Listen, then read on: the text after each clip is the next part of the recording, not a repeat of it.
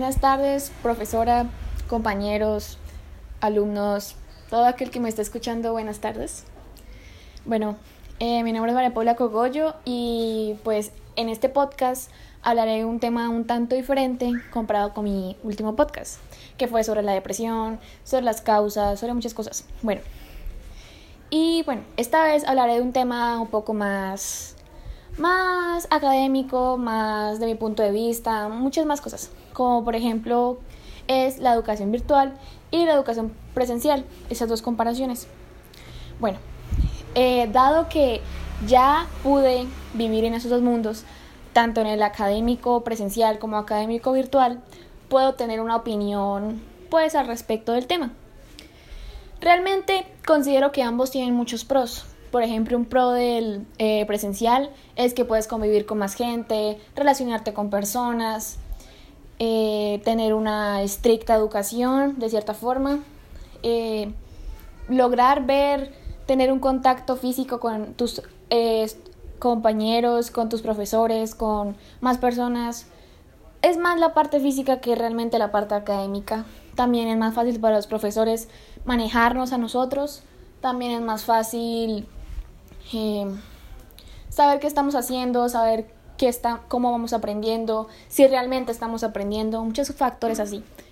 Y pues la virtual, sinceramente, en lo personal, pienso que ha sido una gran ayuda para mí debido pues a muchos problemas que he tenido en el pasado.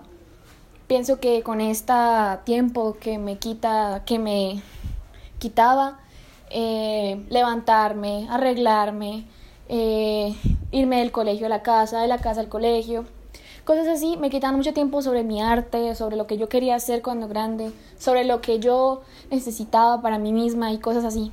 Y pienso que pues este espacio que es esto, estar en la casa y estudiar desde casa, me ha ayudado mucho a concentrarme en lo que realmente quiero y a mejorar como persona. Pero claro, también tiene sus desventajas estudiar virtualmente y estudiar presencialmente. Una desventaja de estudiar presencialmente, como ya lo dije, eh, realmente el simple hecho de tener que ir a, interactuar con otros seres humanos, a, a, estar con otras personas y cosas así, le quita mucho tiempo a uno, le quita mucho tiempo arreglarse, le quita mucho tiempo cambiarse, le quita mucho tiempo estar allá, estar todo el día en un colegio, estar todo el día en una aula de clase, estar todo el día sentado, cosas así. Y sí, aunque realmente en el en el, en el virtual también es exactamente lo mismo, hay un factor diferente. No tienes que arreglarte tanto, no tienes que tener una imagen, no tienes que estar interactuando. Empiezas a tener como más perspectiva de responsabilidad, empiezas a velar por ti mismo, no esperar que alguien más lo haga por ti.